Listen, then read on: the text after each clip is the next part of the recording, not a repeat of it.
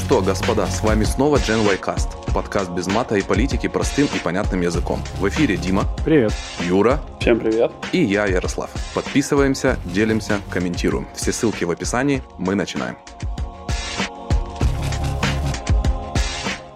Ей, мы втроем. Мы втроем. Да-да-да. Ну, что, как у всех дела? Зима, мороз, снег. Потеплело вообще, солнце сегодня такое на Мальте, прекрасно. Да вообще огонь. Елку купил. Как твоя елка поживает? Елку я купил на самом деле, и это прекрасно. Особенно прекрасно, когда ты нацеливаешься, типа, что сейчас та елка, которую ты себе придумал в голове, она будет стоить порядка там 150-200 евро, и тут вдруг скидочка подвалила 70%, и ты ее отхватываешь за полтос. Я могу уточнить, это, это, это какая такая елка? С платиновыми вкраплениями или что это за елка?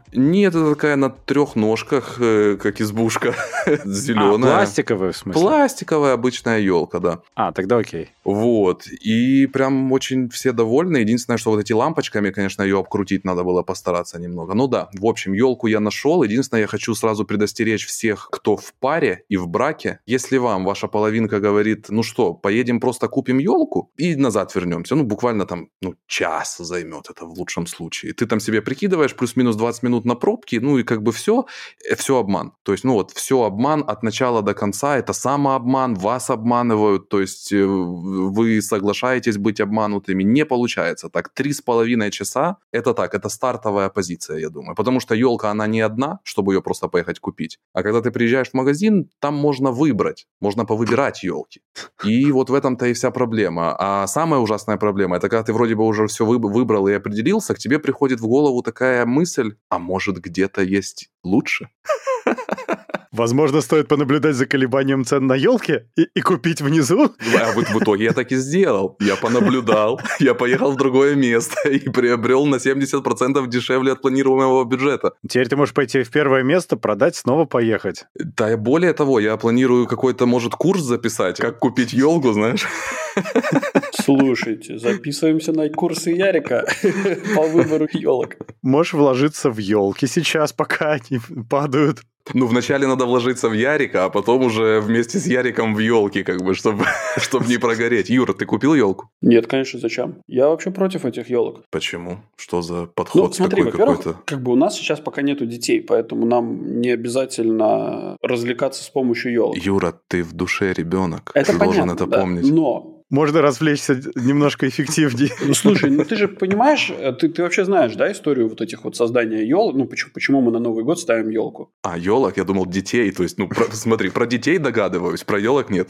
Ну, вообще это был языческий обряд на, на Древней Руси, когда еще поклонялись Перуну там и всем вот этим вот угу. древним богам э, языческим. На Новый год отводили в лес там огромную какую-то группу людей и, собственно, их там оставляли под елкой, под самой большой елкой, собственно, замерзать насмерть. Короче, чтобы добавить красок в это во все, девственниц просто привязывали к этой еле и смотрели, боги леса примут ее жертву, типа, замерзнет она на следующее утро. Если замерзла, значит, типа, ну, боги благосклонны. А не замерзнет, ну, хреновый год ожидается. Вот этот дождик, то, что мы развешиваем, гирлянды вот эти вот, это для Мгм. привлечения диких животных. э, убивали там, не знаю, козу, козла или каких-то там разных животных, и их кишки развешивали на, на елку вот ну, таким вот об- ободочком для привлечения диких животных. Какой трэш, Юра, Подожди. перестань. Подожди, пожалуйста. Дай, отдыша- дай отдышаться.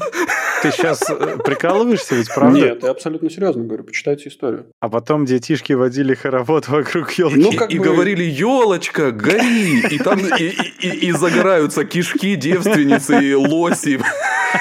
Как бы, В смысле? Да-да-да, ну, как бы, ребят, ну, все, все идет оттуда. Замерзающие детки говорили, елочка, гори, потому что им было очень холодно. Ну да, ну, сейчас Ужас. это приняло некоторый такой развлекательный характер, а вполне в целом-то это, в принципе, все об одном и том же. Но я думаю, что те, кого привязывали, не развлекались, но остальные в целом развлекались, да. наверное, в какой-то мере. Так, Юра, смотри, если мы будем все-таки выпускать мой курс по покупке елок, то ты начинаешь, там вступление на тебе будет завязано. Есть, правда, одна проблема, что может, можем так дропнуть конверсию. То есть люди, когда это услышат, они не захотят дальше слушать, как купить елку. Ой. Слушай, это жесткая история, я был к этому не готов сейчас, мы же не, мы, мы не готовились, то есть это прям вот только что был такой бенефис, точнее, или как это сказать, экспромт. Ну, как бы, ну а зачем ты меня спрашиваешь про такие очевидные вещи, как бы... Ну, то есть, Ярик, ну, Подожди, зачем расчлененка это не всегда очевидно. За, зачем ты спрашиваешь человека, который не покупает елку, почему он не покупает елку? Когда ты такое спрашиваешь, будь готов к тому, что вот я веган, я, я как бы не люблю, когда там кого-то убивают. Или еще какие-нибудь странности, там, не знаю, я там, не знаю, я в клубе защитников э, ели и Руси. Вот, там, и, ну, Пластиковые ели Руси на Мальте? Ого, ого. Так, подожди, а ну-ка давай еще раз зайдем в эту тему. Дим, ты купил елку? Да, несколько лет назад уже пластиковую. Я очень долго ломался, чтобы купить пластиковую. Я все время ставил всегда живую, но в итоге сломался. Сейчас еще нет, не поставил, попозже поставим. А вот после Юры на эти истории будешь ставить? Конечно, она же пластиковая. Дождик развешивать будешь? Вот про дождик я не уверен. Я могу по веткам фарш разложить. У тебя коты, Дима, у тебя коты. У меня один кошка, и она не ест это все. Да, ну окей, хорошо. Но она недавно поняла, что на елку не надо прыгать и толкать ее, и ловить с нее блестящее. Уже прогресс. И, кстати, видели этот э, прекрасный... Черт, Юра. Что? Я понял сейчас, подожди. Кишки – это дождик, расчлененкой повесить э, и прикрепить людей к елке. А что тогда шарики? Ты, ты лучше спроси, что тогда звезда, которая сверху одевалась. Там не звезда, там ангелочек. Давай не будем это обсуждать. Да, как бы можно его и ангелочком назвать, да. Ну, ну это было в форме звезды. Ну, типа того, понимаю.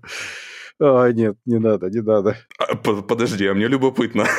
Что это все-таки? Это был самый плохой житель деревни, который хуже всех вел себя в этом году. К нему не пришел Дед Мороз.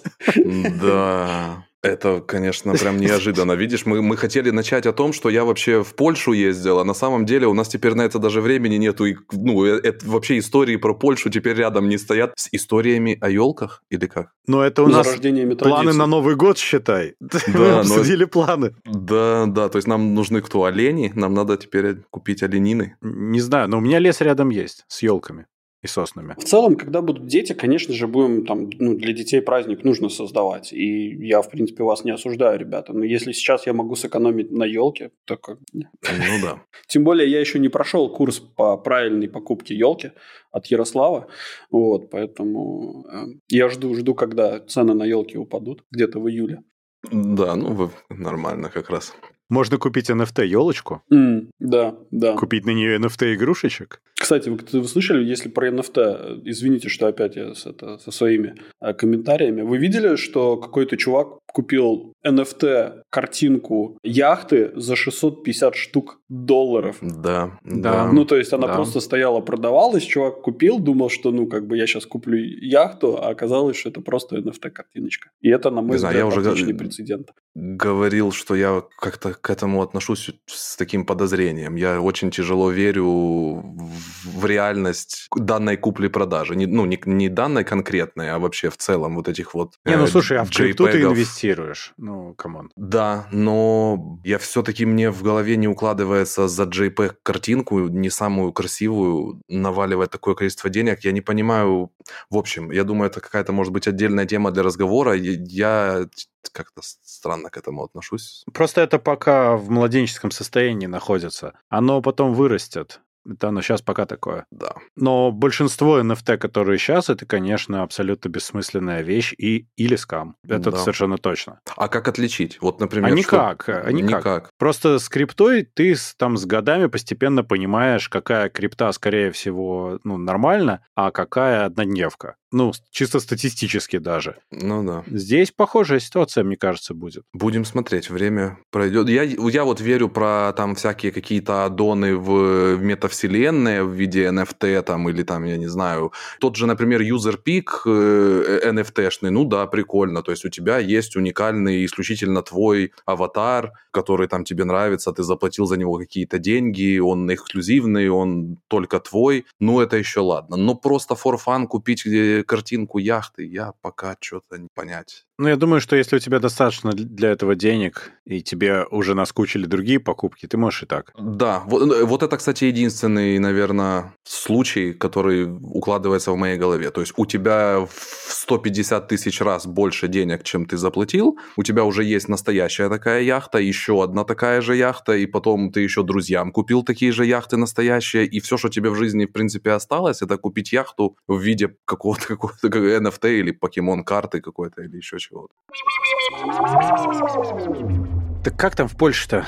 Польша. Польша очень удивила. Я поехал в такой, наверное, непопулярный город под названием Гданьск. Гданьск офигенный. И я был очень удивлен. На самом деле я не ехал в сам город, я ехал встретиться со своим другом, и мне было абсолютно по боку, куда ехать, честно говоря. И поэтому до вылета туда я не смотрел даже, куда я лечу. И по прилету я просто обалдел от того, что это, по сути, Голландия в Польше. Это вот такой мини-Амстердам с вот этими всеми постройками, кирпичными этими домиками невысокими. Все так уютно.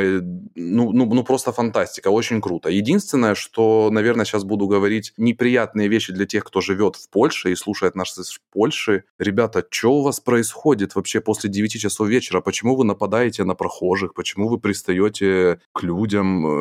Почему вы пьяные там все?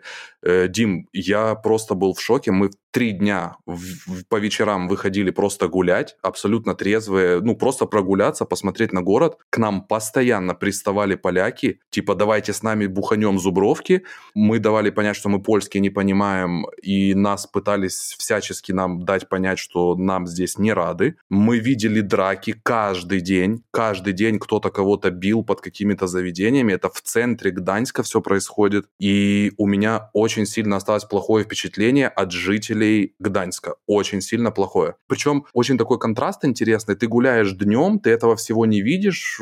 Есть туристы, там э, люди гуляют семьями, действительно все красиво, все классно. Но только темнеет, и происходит какая-то вакханалия просто. То есть огромное количество студентов, неадекватных студентов, неприятных студентов. Все они достаточно агрессивно настроены. И я думал, ну может совпадение там один день, второй день. Но так было все три дня. И я вот с этим чувством о том, что очень сильно крутой город с очень сильно неприятным населением, к сожалению. Вот очень такой странно. мой вывод. Очень странно. Ну, не знаю, мы туда ездили несколько лет назад с семьей. Ну, может быть, это именно как раз то, что ты сказал. С семьей, днем, все дела. Нам очень понравилось. Но мы тут недавно ездили в Польшу на неделе полторы, но не в Гданьск, а наоборот сильно-сильно южнее. Гданьск на севере, мы, соответственно, были на юге. Там ничего подобного вообще не было. Мы в нескольких городах были от Варшавы и южнее, до самого юга. Mm-hmm. Нигде такого не видели. Хотя мы и по вечерам гуляли. Наоборот, все прикольные, дружелюбные, и все замечательно было. Может ну... быть, это ну. по областям отличается? Может быть. На самом деле, Гданьск — это такой город,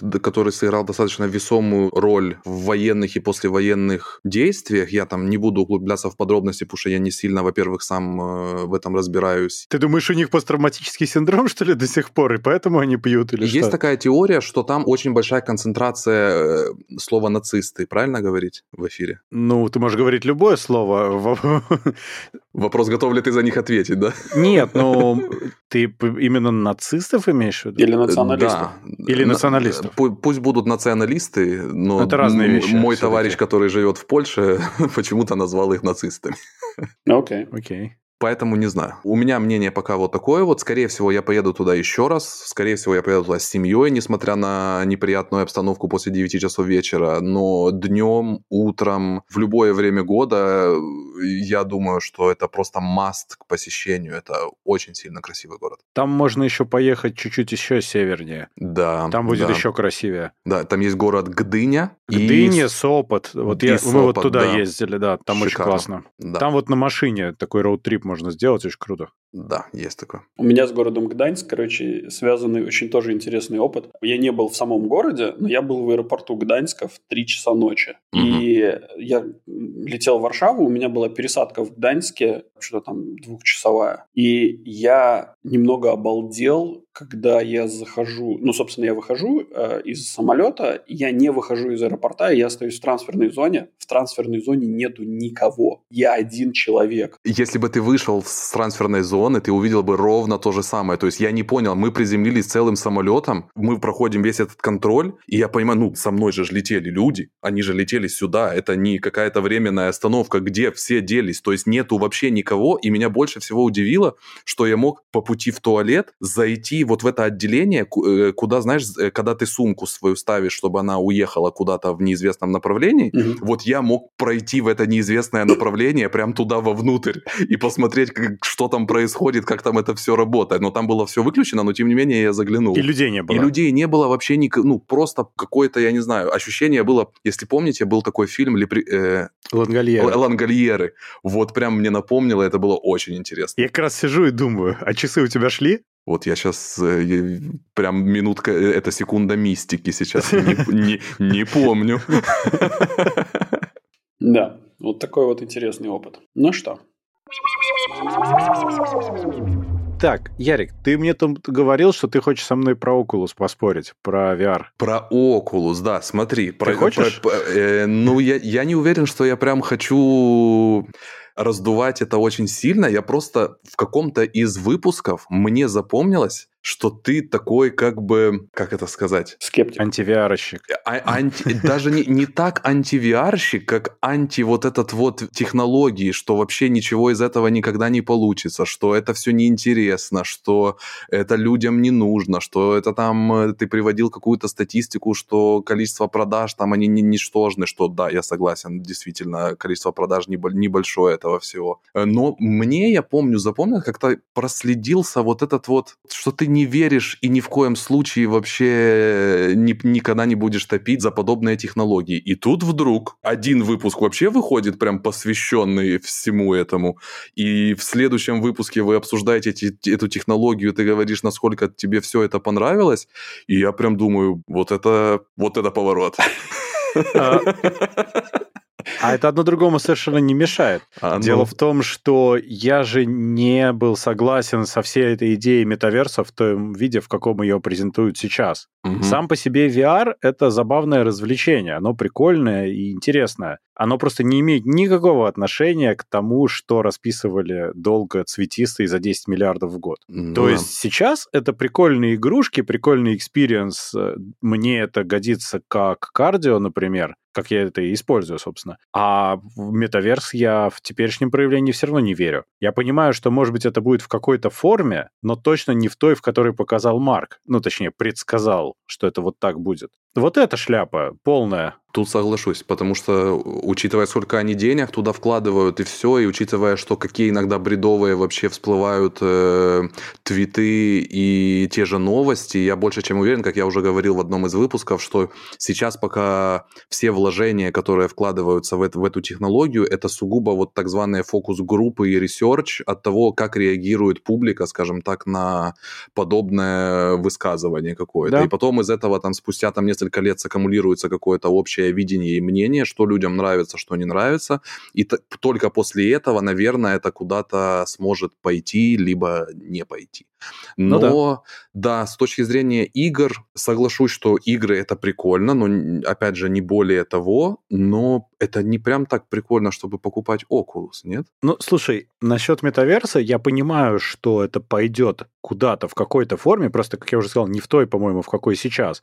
А то, что сейчас, это вкладывание денег и кидание макаронов в стенку и смотреть, что прилипнет. Угу. А там уже разберутся. Что касается игр, ну, для меня это чисто кардио, как я уже сказал сказал, Saber, Pistol Whip, вот такие вот вещи. Угу, То угу. есть у них такая довольно простая графика, но при этом это все довольно иммерсивно, несмотря на простую графику, и нужно реакцию ритмичную. Очень неплохо получается. Ну, а ты считаешь, не было смысла просто взять его у кого-то поюзать на месяц, а то, и, я думаю, тебе бы спокойно его дали на полгода, потому что в большинстве случаев он у людей лежит на полках, просто аккумулирует пыль, и на этом, собственно, потом отдать его обратно. И... Ты знаешь, знаю мой dedication, нет. Потому что Я вот, например, домой купил велотренажер в прошлом году. О боже мой. Когда я понял, что я не буду ходить в зал из-за всех ковидных ограничений, из-за всего вот этого, потому что залы открываются, закрываются, там нужно тренироваться в маске. Ну, ну нет, нафиг, вы что, с ума сошли, что ли, в маске тренироваться? Это невозможно физически. Слушай, если бы у нас сейчас был видео-подкаст, я бы прямо сейчас попросил бы тебя показать, сколько вещей у тебя на нем висит сейчас. Ни одной, я его использую каждое утро по часу. Ничего себе, нашелся этот человек, для кого создали велотренажер. Целый год. 365 дней в году я его использую по часу каждое утро. Ты, ты прям серьезно? Абсолютно. У меня каждое утро почти два часа тренировка, пока все спят. Я восхищен. Кардио, я... Э, силовая, я все делаю. Плюс у меня турник отдельно. Просто пока все спят, я не могу турник, потому что я разбужу, он висит э, ну, ближе к спальне. А в остальном я в кабинете за закрытой дверью с гантелями, тут все дела, все как надо. Я думаю, сейчас есть э, кто-то из наших слушателей, кто просто сидит и аплодирует. Не, ну, ну слушай, у меня это как бы продолжение моих всех спортивных занятий. Я же как бы этим довольно серьезно занимался. Да. Поэтому, ну, это логичное продолжение. Я просто не хожу в зал только потому, что сейчас вот эта вся чехарда с залами, и мне неудобно. А так-то я до этого ходил постоянно в зал, ничего не пропуская годами, и все было нормально. Супер. Юра, итак, VR и велотренажеры. Свое мнение дай нам. Юра видел мой велотренажер, на нем нет даже пыли. Велотренажеры огонь. Это, кстати, не значит, Дима, что как бы ты его используешь. Это значит, что ты тщательно стираешь с него пыль. Вот зараза. Я использую. Хорошо. Честное слово. Да-да. Все мы используем. У меня тоже тут это и велотренажер, и беговая дорожка. Знаем. А сейчас я на эллипсном, да, стою вообще? И вообще у меня тут это стол, короче, я себе купил этот, который поднимается. Я вообще стоя сейчас сижу. Вот. Сейчас, ребят, подождите, я пойду с парашюта прыгну и вернусь. Да-да-да. Э, да, все это шутки шутками. Не, велотренажер отлично. Сам себе хочу, но, скорее всего, конечно же, не куплю, потому что это, в моем случае, это бесполезная вещь. Так слушай, ну у тебя тепло, ты же можешь бегать на улице, если ты хочешь, большую часть года. У меня-то проблема в том, что у меня в основном дождь или холодно. Я когда лето тепло, я езжу на велике по утрам. Каждое утро минимум 30-40 километров на велосипеде. Это все равно 2-3 месяца в году. Все остальное время это отвратительно. Дима, ты, тебе никто не мешает купить лыжи и, и каждый этот самый бегать. и по лыжам, по лыжам на лыжах. Отлично вообще. Превозмогать. Да, я, конечно, я тебя понимаю, но нет. Поэтому велотренажер, ну, ну, come on, а как еще-то делать? По поводу бега и пробежек на Мальте, я вчера решил выйти на пробежку, а до этого не, не делал это. Да, практически. Но до этого я этого не делал уже, наверное, месяца три. И я всегда, когда начинаю это делать, я себе даже планирую, с кем я созвонюсь, и буду в процессе общаться, разговаривать. Так вот, вчера я собрался, оделся, вышел на улицу, улицу, созвонился со своим другом, и спустя полтора часа я понял, что, ну, я вышел на пробежку, и я прибежал в бар. Я, я выпил две бутылки пива и прибежал обратно. Это прекрасно. Хорошо, хоть не на Только по сложной траектории уже потом, да? Да, причем у меня уже один раз такое было. Это когда я тоже выбежал на пробежку и прибежал, покурил кальян и побежал, побежал обратно. То есть... Почему я забываю? Каким-то образом я вот, ну, я выхожу, я начинаю общаться с кем-то, ну, там, либо из, с товарища или с А потом блэкаут, и ты пьяный. Э, не, не я, я забываю, что я вообще, что, что, что у этого вообще миссия какая-то есть, там, оздоровительная, спортивная. То есть я просто иду и следую тому, чего я сейчас хочу. Думаю, так, ну, раз уже разговариваем, так разговор пошел. Надо пиво взять там или кальян покурить. Как бы я в спортивных штанах или в шортах сижу в баре, пью пиво. Так вот. Не, я, я правильно все делаю. Я на самом деле тренируюсь. А с Oculus, я говорю, там просто прикольные эти штуки. Так очень весело, потому что на велотренажере очень скучно крутить педали. Я, глядя в телек, это делаю. Угу. Под ютубчик какой-нибудь или про, под фильмы. А с Oculus мне еще и картинки показывают прикольные. И ты интенсивно двигаешься. Подожди, то есть ты совмещаешь, ты садишься на велотренажер, одеваешь Oculus, ставишь себе там какой-то... Нет, или, нет, нет, или... ну что ты. Я... С... Oculus это руками, ногами помахать в этим самым каком-нибудь битсейбере или пистолвипе ага. просто, там употеешь 40 минут махать. А потом уже вел тренажер и какой-нибудь видос смотреть, крутить педали еще часик. Мне очень понравилась технология, притом я ее видел уже, по-моему, наверное, года 4 назад, как э, чувак сидит на вело велотренажере, крутит педали, ну и в VR, естественно, и у него активно приложение Google Maps, и он вот в этом Street View типа перемещается. Но там, естественно, сейчас это... Чувак, это... тебе дядя Блева придет, не надо так делать, пожалуйста. Ну, это интересно на самом не, деле. Не, не, не, это нет? там очень картинки с неправильной перспективой, тебя тошнить начнет Не-не-не, я, я имею в виду как идея. Как идея, как я идея, считаю, очень классная, но она нет, не реализована она нереализуема. Знаешь почему? Почему? Потому что ты этот окулус выкинешь, у тебя грибок там заведется. В него так сильно потеть противопоказано. Ты чего?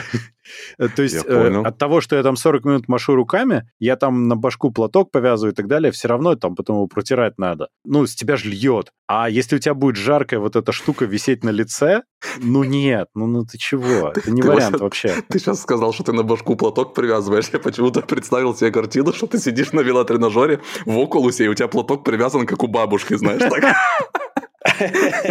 Лучше просто как у советского отдыхающего, знаешь, четыре уголка завязаны узелочками. Да, да, Майка да. алкоголичка. Да. Не, ну понятно, тогда, тогда разобрались. У меня тогда к тебе претензий уже меньше, но я буду за, я, я, я, я буду за тобой присматривать. Все остальные претензии остались, именно эти пропали. Да, да, да. Не, на самом деле это офигенная штука, вот for fun и немножко подвигаться. Единственное, что место свободное нужно, чтобы mm-hmm. ни во что не врезаться. Я пару раз врезался, было больно. Ты абсолютно ну, да. теряешь ориентацию в пространстве, то есть ты не понимаешь, где ты находишься. У тебя, конечно, есть вот эти виртуальные границы, которые тебе показываются, но ты же увлекаешься. То есть ты, если размахиваешь руками, ты реально можешь впилиться во что-то. ну, особенно там в какой-то... Э, а что они там обещали? Resident Evil в VR? Ну, там же просто, я думаю, ты... Resident Evil был замечательный коммент один на Reddit. Убежал из очков, из очков убежал. Практически. Там был, типа, как вам Resident Evil? Первый комментарий. Poop your pants simulator. Да, да, да. Не, ну это действительно, на самом деле, там такого хоррора нагнали в этой последней версии в Village, что с ума сойти. Не, нет, тут э, абсолютно безобидные штуки, но тут можно и упасть, потому что когда тебе надо в пистолвипе уворачиваться, ты можешь реально свалиться рефлекторно. Угу, угу. Слушай, ну раз мы начинаем затрагивать игры, давай пойдем тогда по новостям, потому что у нас про игры тоже есть что сказать. Пойдем.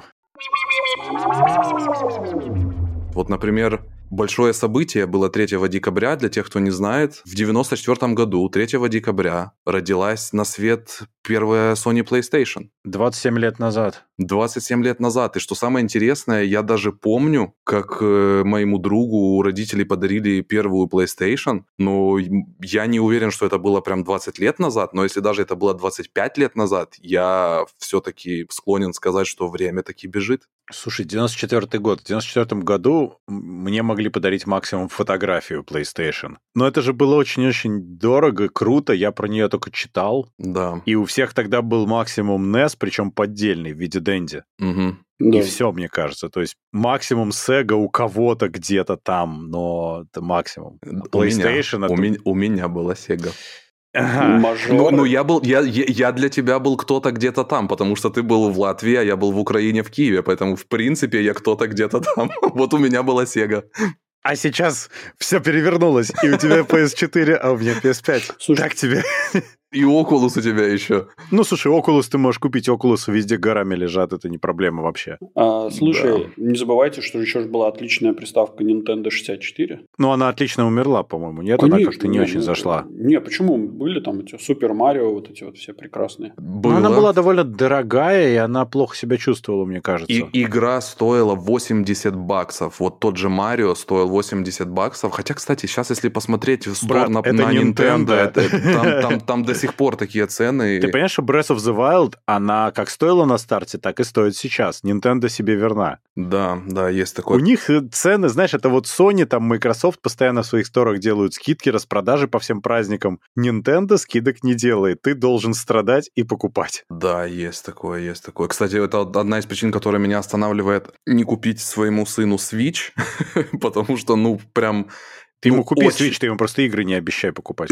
Да тут вот я ж как бы тоже люблю поиграть, но по 60, по 70 баксов игры, которые это те же самые есть по 10 в Sony, почему, за что, как, ну, в честь чего, что за праздник, что за событие. Нанотехнологии, они там уменьшены, скидки, и это стоит денег. Да, скидки бывают очень редко, а на большие title ы скидок нет, там на тот же Марио, на покемонов э, скидок нет. То есть зачем тогда нужен Switch? Дождись Steam Deck, просто купи Steam Deck и будь счастье. Ты знаешь, не исключаю. Я про него начал э, смотреть, точнее, ну, э, я, я просто смотрю YouTube очень часто, непонятно зачем я эти распаковки, гаджеты и прочее, даже то, что мне не надо, смотрю. И, естественно, там... Вышел как-то раз побегать, чувствую, смотрю YouTube в баре. Э, слушаю, чувствую, слушаю YouTube. Вот у меня такое очень часто тоже бывает. И Steam Deck таки да, я очень сильно жду, и скорее всего, я даже себя на него уговорю, и якобы под предлогом я куплю его сыну, но... Не-не-не, ну, ты, слушай, ты можешь сказать, я его для работы куплю, это ж комп. Ну да. Мама, мне для учебы. Да, не, если... не, ну смотри, ну э, он классный. Единственное, что его будет очень сложно купить, его уже отложили из-за дефицита, и все предзаказы раскуплены. Я подозреваю, да. что это будет сложно сделать. Но в остальном это очень классная история, потому что ты в стиме можешь брать игры за копейки, и да. все у тебя будет как надо. Mm. Да. Я думаю, что это отличный момент э, напомнить всем, что у нас, оказывается, есть наш YouTube-канал, который мы недавно завели, и уже там много всяких разных информаций, которые вы можете пройти и послушать. Ну, вот, пока. Да, есть такое. Эм, визуального изображения там, слава богу, нету, потому что вы бы сразу же сбежали, увидев наши лица. Но как бы все на уровне, на уровне Gen Y Cast. Все как надо. Мы стремимся, мы стремимся. Стремимся или стремимся? Мы стремимся стремить... Мы, не, мы, мы, мы стремимся, стремимся стремиться. Мы, мы стремимся стремиться. Окей. А насчет PlayStation, на самом деле, в игры от первой PlayStation я играл только в эмуляторе в итоге. Сильно позже, после уже много лет спустя ее релиз. То есть это мимо меня полностью прошло все эти поколения. То есть до поколения PS3 это все было совершенно недоступно. Кстати, я вот сейчас вспомнил, что играл я в PlayStation в первую, вот у друга, это было в 98 году. То есть это было 20 сколько там, три года назад. А, все равно 20, круто, 24. Но я хотел бы еще вспомнить, была такая приставка, это промежуточная между картриджами и дисками. Одна из первых вообще, которая вышла и выстрелила, это была с потрясающей графикой приставка Panasonic 3DO. Мало кто, наверное, слышал и знает. Очень крутая штука, но тоже это плохо было... себя чувствовала. Э, она плохо себя чувствовала, но после Дэнди и Сеги... О, э, да, да, да. Это было просто что-то с чем-то, потому что она появилась как раз на вот этом вот зазоре, пока нету еще PlayStation, но и вот эти вот картриджные приставки, они уже себя тоже, скажем так, они уже заканчивались, условно говоря. И, ну, это, это была какая-то прям революция, и спустя, по-моему, вот год или два уже вышла потом PlayStation, и все видели, что да, PlayStation это вообще прям супер круто. Слушай, э, это на самом деле до сих пор супер круто, и у меня иногда посещают мысли купить вот этот вот ретро-вариант PlayStation mm-hmm. 1, который они выпустили. Да. Но почему они ее сделали не в размер? Я не понимаю, зачем они ее сделали такую маленькую? Я не знаю, было бы намного лучше, если бы они были один в один, да. просто for fun. Но не знаю почему. Ну вот из ностальгических соображений компаний. Но, с другой стороны, привычка к графике появилась. Вот сейчас вот на PS5 такой графон, я просто поражаюсь. То, что сейчас вытворяют, даже вот, ну, в, не в самых, может быть, графонистых играх, но очень красиво. Да. Ну, телек еще решает, конечно. Да-да-да, но что вывозит сама консоль, то есть то, как это все выглядит, это совершенно поразительно. Это выглядит все на уровне крутых там пиксаровских мультфильмов или каких-нибудь еще, угу. но оно только в реальном времени и управляется. Совершенно поразительно. Это все мы пытаемся Юру склонить. Ну, да. что могу сказать? Э, нажмите F для того, чтобы отдать честь, или как там это было в этом мемчике. Тупые респект, да?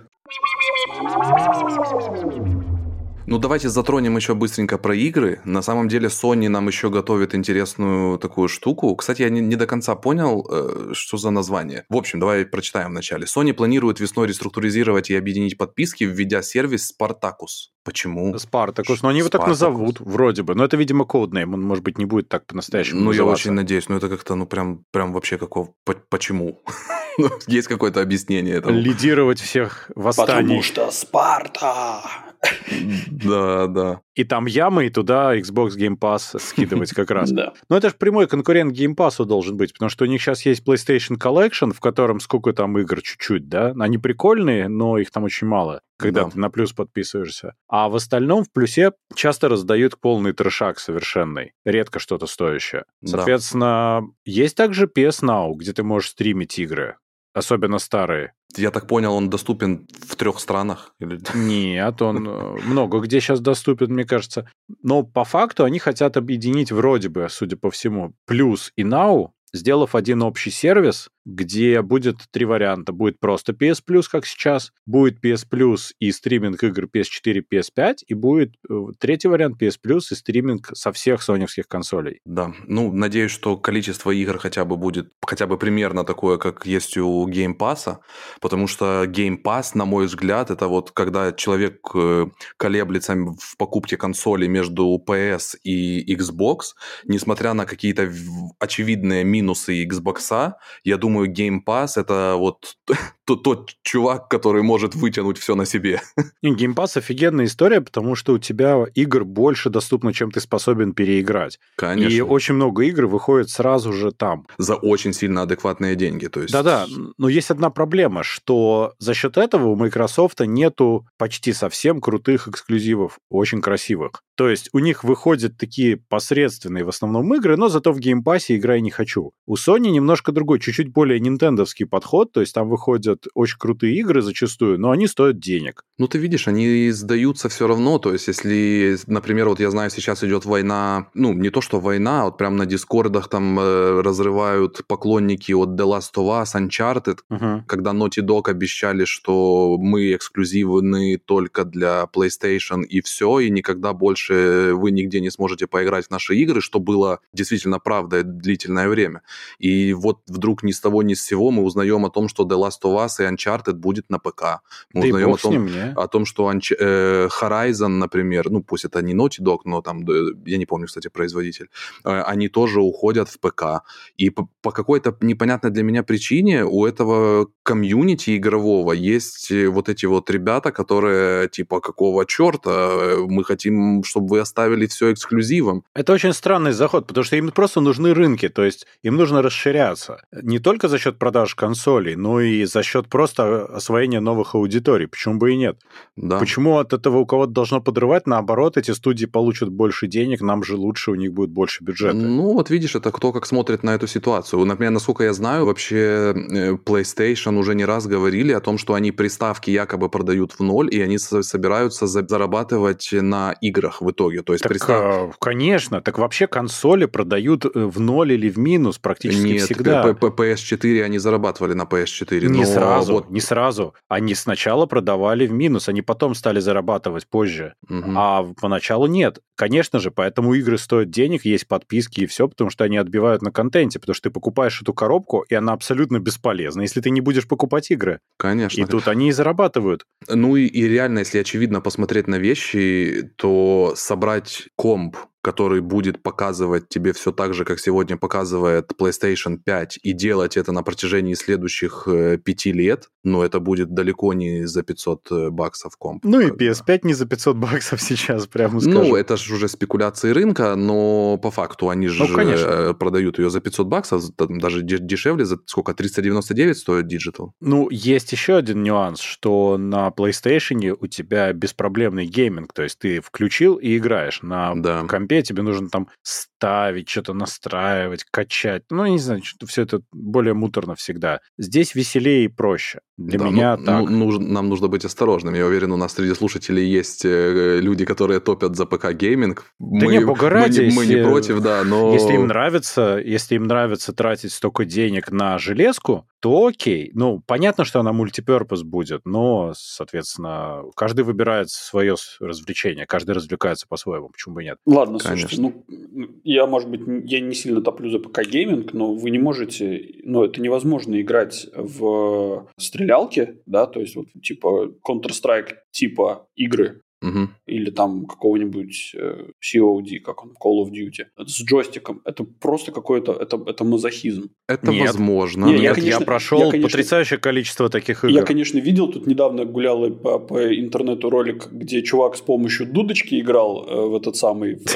Ну, то есть он, он там типа настроил, чтобы звуки у него были, там специальные определенные ноты были, там влево, вправо, там вверх-вниз, да, и там стрелять. И вот он на дудочке сидел, играл. Но как бы, ну, не, ну у каждого свои э, способы извращений, я не против, да? Э, нет, смотри, Юра, играть вполне можно. То есть для, для фана тебе этого более будет с головой, чем достаточно. Но если Это мы не компетитив просто. Но есть, да, если мы говорим сейчас про Counter-Strike и про то, почему играют люди в Counter-Strike, это вот, вот именно баталии между живыми игроками, команда против команды, там и какие-то tournaments и все, и все остальное, то, конечно же, да. То есть ты не можешь так прицелиться, ты не можешь так быстро прицелиться и прочее. То, конечно, ПК здесь... Э, Это разные вещи. Даже, даже разные. не ПК, даже не ПК здесь выигрывает, а мышка. Ну, Просто да. у тебя есть возможность играть, э, целиться мышкой. Вот это вот важный такой момент. Да не, ну это просто разные вещи. Когда я говорю консоль, я обязательно имею в виду расслабленное развлечение, там часик вечерком и, и все такое. Индивидуальное, либо против друга, который вот сейчас да, с тобой да. в фифу там играет и прочее. Ты можешь играть с другими людьми на консолях, вы находитесь в равных условиях тогда. Или ты проходишь, как я, синглы и все. Да, да. Ты проходишь историю, по сути дела. Там никакого соревновательного Нет, да. элемента. Нет, в этом так смысле, что... конечно, да, но как бы ПК-гейминг имеет место быть просто ради, ну, как бы из-за таких, э, из-за такого ответвления, назовем это так. Да-да, безусловно. Он обязательно имеет место быть. Я конечно. более чем соглашусь, что есть игры, которые вот, э, вот смотри, за что я действительно могу притопить. Ну, вот, предположим, выйдет StarCraft на консоли. Ой, ну, нет, он, нет, он, не, он, не, он не выходит по одной простой причине, что Э, ну, там люди адекватно понимают, что в него невозможно будет играть на консоли. Ну, просто никак. Угу. Ну, ты ну, понимаешь, вот что на Sega были стратегии? Были, более того, была Дюна, если я не ошибаюсь, на Сеге, и она была играбельна, что очень... Я вот сейчас, кстати, вспоминаю. Да. Но да, но не с чем было сравнивать, как бы там можно было во все что угодно играть, но сегодня, например, я бы в StarCraft на приставке, это последнее, во что бы я играл. Это невозможно. Это просто невозможно. И никто и не предлагает. Играют же в игры, у которых контролсы реально хорошо адаптированы, и у тебя там эйм-ассист какой-нибудь чуть-чуть, еще что-то, то есть ты как бы получаешь немножко помощи для того, чтобы ты получил удовольствие. В продолжение этой темы LG выпустили телеки с такой вроде бы неочевидной э, штукой, которая, ну, понятно, она мог, должна была там быть, как GeForce Now. И я вначале так, ну, типа, ну и чё? А потом мне, меня осенило, тебе ничего больше не нужно. То есть ты покупаешь себе телек LG, да. э, коннектишься в GeForce Now, берешь джойстик. По Bluetooth к телеку. Во всех телеках уже давно есть Bluetooth. И, и, и погнал, все. Да. и поехал. Причем это не только телек выпустили, это же они выкатывают на самом деле обновленную прошивку WebOS. Да. Для всяких QNET, там, NanoCell и OLED своих. То есть это как у меня сейчас в моем LG внезапно появилось приложение Apple TV, угу. где я могу смотреть, собственно, Apple TV. Угу. И можешь? Да. И, и смотришь? Нет. Ну, у меня есть э, железка под названием Apple TV, а там это вот как вот TV Plus, да, появилось. Но мне неудобно, потому что я на Apple TV и так все смотрю, я не буду на телеке запускать приложение. Ну, это как на плойке сейчас они зачем-то интегрировали туда Spotify, и да. что с ним делать? Ну, бог, бог с ним, это можно, если тебе очень... Знаешь, если у тебя нет других железок, может быть, то ты можешь на PlayStation и TV Plus смотреть, и YouTube, и Netflix, и Spotify слушать может, mm-hmm. тебе так нравится.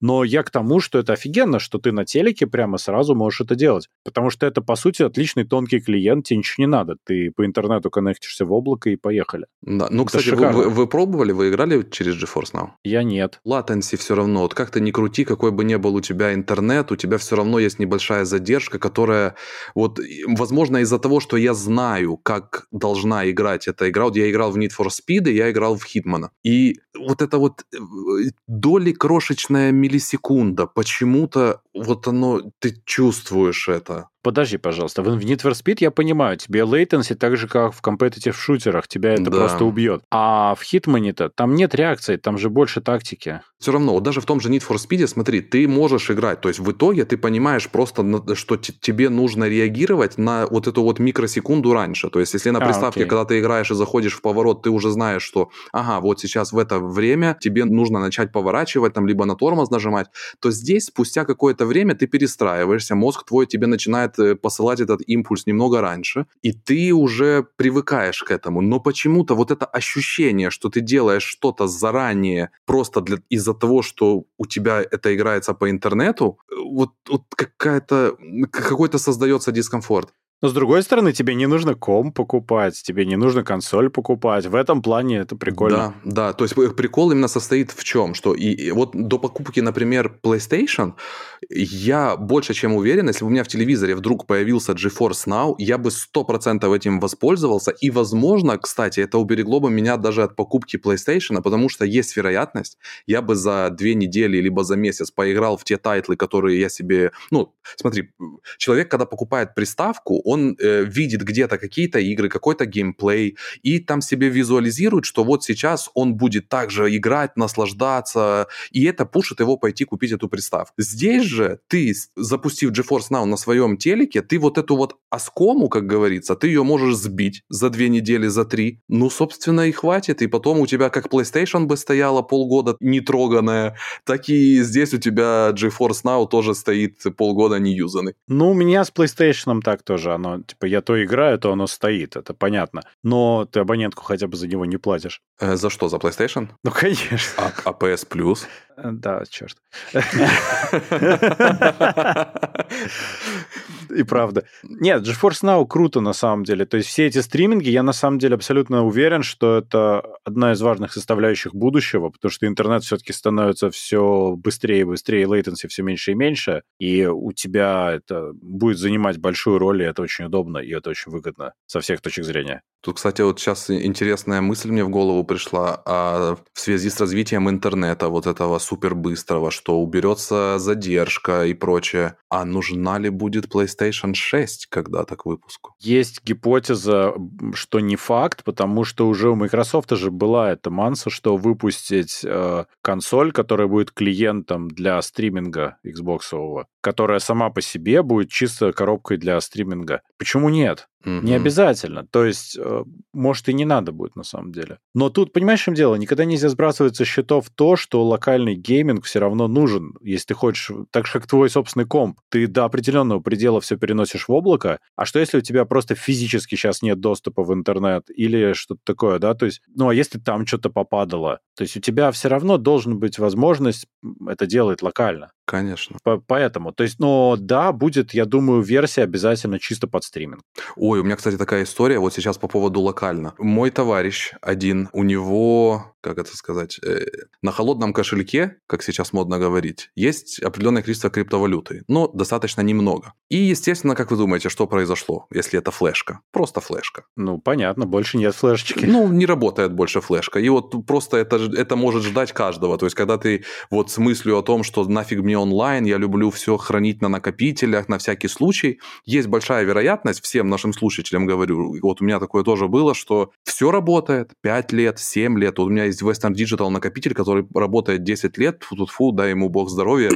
Но э, я понимаю, что один раз я могу всунуть его в USB и все, и там ничего не будет. Так вот, обратился он к ребятам, которые восстанавливают все это дело. Один гигабайт восстановления в его случае стоил 100 евро. Сколько у него было крипты там? И тут вот такой вопрос. Поскольку крипты было немного, это, скажем так, я не знаю, имеет ли это смысл или нет. Я, я, насколько я знаю, он не, не делал, не восстанавливал эту флешку в итоге. Но мне вот интересно, я, например, просто предполагаю, вот я восстанавливаю накопители накопители и флешки.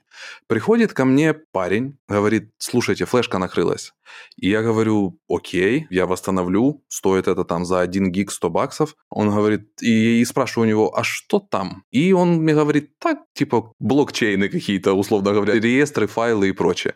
И я, например, могу же, имея доступ, посмотреть, что там, правильно? То есть я могу предположить, что там крипта. Ну да. Ну паролей только у тебя нету, ты не сможешь ничего сделать с этим. Посмотреть-то ну, ты можешь. Да. Толку-то тебе с этого. Взять в заложники потом этого чувака и выпросить у него пароль.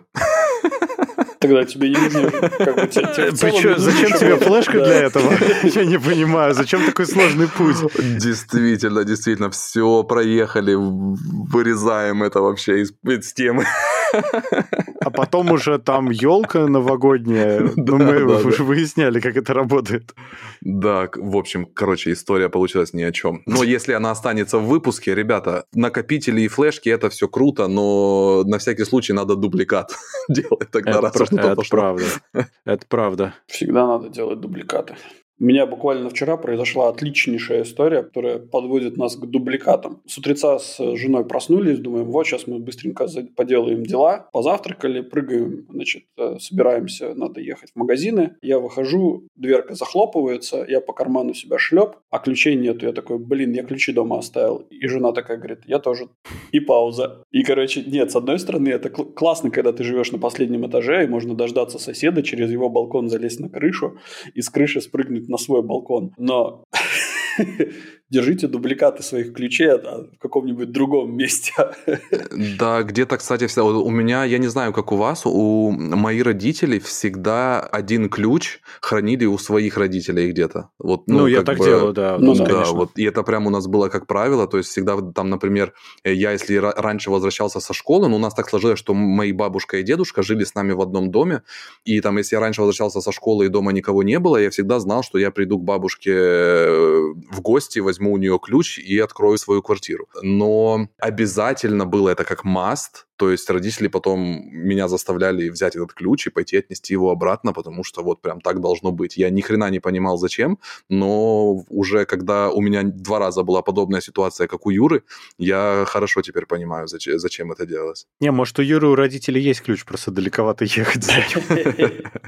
Не-не, да. Но в целом, не, в целом на Мальте это не так дорого стоит скрыть свою собственную квартиру. Ну, зачем все равно, зачем, зачем это, это все сложно? Ну да, конечно. Лучше, конечно, держать где-нибудь дополнительный дупликат. Да и на Мальте, учитывая, пока там кто-то приедет, плюс надо заплатить кому-то денег, учитывая двери на Мальте, я сейчас не хочу привлечь каких-то нехороших людей приезжать на Мальту, но, по сути, любую входную дверь на Мальте можно открыть не в полную силу, ударив по ней ногой. Ну да, страна непуганных идиотов. Да. Ты будешь смеяться, Юр, но у меня есть э, в кабинете шкаф, с съездящими дверками. На дверке одной есть замок, который я зачем-то прикрутил, но я его никогда не использовал с момента покупки шкафа. Я просто эти дверки открывал, закрывал. А замок, сволочь, такой, что на него нужно нажать на пупочку, и он защелкивается. А чтобы отщелкнуть обратно, нужно ключик повернуть. Я тут что-то торопился, а надо понимать, этому шкафу уже лет так 7, наверное, или 8. Ни разу я не нажимал на этот замок. Тут я торопился, и в попыхах что-то закрывая, толкнул неудачно дверку и за защелкнул этот замок. Я мало того, что подозреваю, что ключи внутри были, я даже не уверен, что они существуют вообще еще в природе. Ну, да, да, да. Я потом испытывал свою гибкость, аккуратно подлезая сбоку и пытаясь, из, ну, как бы подлезть так, чтобы выкрутить этот замок.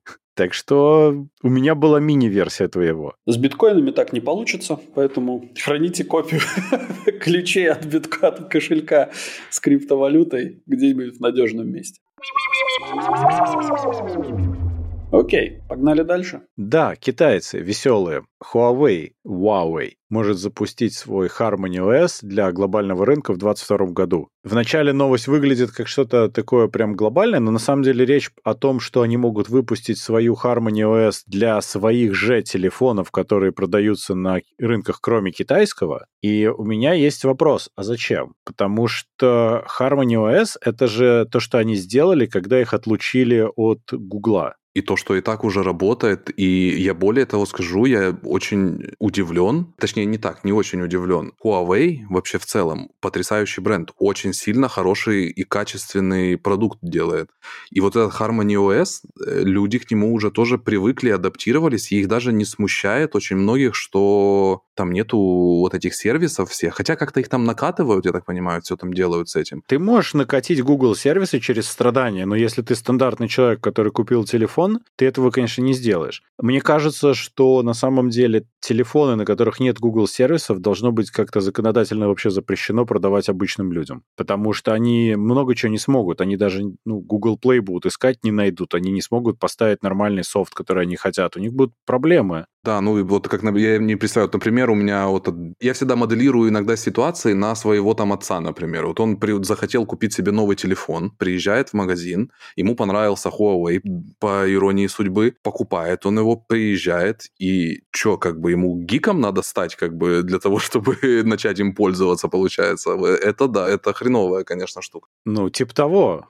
Тут еще надо же понимать, что Harmony OS внутри себя все-таки тот же самый Android. Да, но и при этом в Harmony OS, насколько я знаю, есть же свой внутренний шоп. То есть, насколько я проинформирован, что большинство апок, она есть изначально. Он называется App Gallery, Huawei. Он есть уже давно, он не с Harmony OS начался, но он ужасен был всегда чуть более чем полностью. Конечно, если у тебя нет выхода, ну, что поделаешь, да, но в целом это даже рядом не лежало с нормальным. Mm-hmm. Просто у тебя нет выхода. Ты понимаешь, китайцам у них другой подход. У них же, во-первых, много сторов внутри Китая, потому что у них принципиально не работают Google сервисы. Mm-hmm. Им нормально по той причине, что у них другая экосистема вообще, в которой они живут. А когда это выходит на глобальный рынок, это выглядит просто пугающе. Это, знаешь, это больше выглядит, что Huawei не сдается, как бы. И я думаю, даже правильно делают, почему бы и нет. Почему вы не смотрите это на то, что Huawei не просто не сдается, а Huawei Huawei становится новым Гуглом, который открывает вот эту вот систему для своего внутреннего Китая. И он скажет, что окей, хотите лицензировать свое приложение, ну, типа свой, свой телефон под нашу эту самую ось, а не платите Гуглу, платите нам. Не надо нести в сосед, к соседям, короче, держите деньги в нашем китайском микросообществе.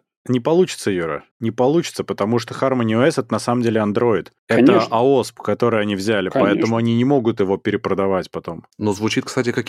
Я, честно говоря, так, интересное мнение. Я, например, поддерживаю его, честно говоря, почему бы и нет. не, не, Но они не могут, это Android, еще раз. Это Android open source вариант его. Окей, но апки внутри, когда ты, ну, производители софта, не, окей, как бы ставьте к себе Harmony OS, а в чем изюм-то, я не понимаю? Изюм в то, что будет кто-то кому-то заносить деньги. Где база данных, знаешь, как бы если А-а-а. так а. получается, базу собирает э, Google всю, то Китай в данном случае э, на каких-то правах может теперь ею не делиться, условно говоря, с, с помощью этого Harmony OS. Ну да, но я не вижу никакого смысла для обычного человека таким пользоваться. Я реально не понимаю, зачем. Так вот, смотри, э, это ты мне сейчас, кстати, напоминаешь про VR. Я не хочу потом слышать от тебя в следующих выпусках, что ты скажешь, я купил себе Huawei, и это лучше, чем iOS. Дима, Не, я просто не понимаю. Я не понимаю, зачем ты можешь променять Android на другой Android без каких-то вещей. На данный Если момент не в Китае. На данный момент, наверное, ни зачем. Но, смотри, если мы предположим, что Huawei вкладывает в это деньги, в разработку, в изучение, в исследование и прочее, возможно, они каким-то образом создадут такой какой-то environment за следующие несколько лет,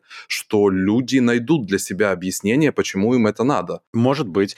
На данный момент, да, на данный момент я с тобой более чем согласен. Но, но теория Юрина, например, она, я ее более чем поддерживаю, и мне кажется, она имеет место быть. Окей, но смотри, Huawei на самом деле все-таки немножко сдается, потому что они понимают, что им нужно на самом деле делать, и они выделили уже, или выделяют, я забыл, бренд Honor в отдельный бренд, в отдельную контору. Таким образом, технически она больше не будет попадать под ограничения и санкции, и Honor сможет использовать нормальный Android. Ну, потому что на Honor нету санкций. Ну, нету, потому что они на Huawei. И нет, так на Honor вообще-то это был суббренд Huawei всегда, и он был под санкциями. Если они его выделяют отдельно, тогда у него все норм. А почему бы не использовать их э, замечательную Harmony OS? Ну, наверное, потому что хочется использовать что-то более полноценное, нет? Смотри, население Китая полтора миллиарда человек. Угу. То есть есть, ну, как бы среди всего цивилизованного мира, да, то есть если мы возьмем, не обижайтесь, все люди, кто живет вне этого цивилизованного мира, мы не считаем вас другими, мы считаем, что просто так сложилась ситуация. Вот. Специальные Но, потребности. Да. Э, так вот, э, весь цивилизованный мир, мне кажется, не уверен, кстати, но население всего вот этого цивилизованного мира не превышает миллиарда. То есть Китай по населению в целом, в принципе, Huawei, если закроет хотя бы Китай своей Harmony OS, он в любом случае будет в плюсе. Да понятно. Это-то понятно, что они прекрасно себя чувствуют на внутреннем рынке Китая, и им вообще по-хорошему ничего, может быть, и не надо было бы, потому что там бесконечный для них рынок, почти. Вопрос в том, что рынок Китая, он совершенно не такой, как рынок там США или Европы, правильно же? Так вот, поэтому у них и они хотят свою, свой собственный стор, апки, которые не Google будет админить, э, что публиковать, а что не публиковать, а какой-нибудь, э, не знаю, китайский другой человек. Да. Не-не, все понятно. Но это же все хорошо, замечательно, и все рады. Но а, это все внутри Китая. Зачем это снаружи, я все еще не понимаю. Потому что в Китае много сторов, в Китае своя экосистема приложений, все свое. Зачем это тащить наружу? Потому что никто снаружи не сможет и не будет пользоваться их экосистемой, не правда ли? Это то, с чего я начал. Я уверен, у Huawei есть очень большая армия поклонников и ценителей, которым нравится этот ресурс, которые, возможно, захотят выступить каким-то меценатами в данном данном случае поддержать Китай, покупать их устройства, или, или же для которых это не проблема, что нету там Гугла и, и, и их сервисов, которые, опять же, можно накатить и пользоваться. Дим, ну, я вот сейчас, наверное, буду на стороне Ярика.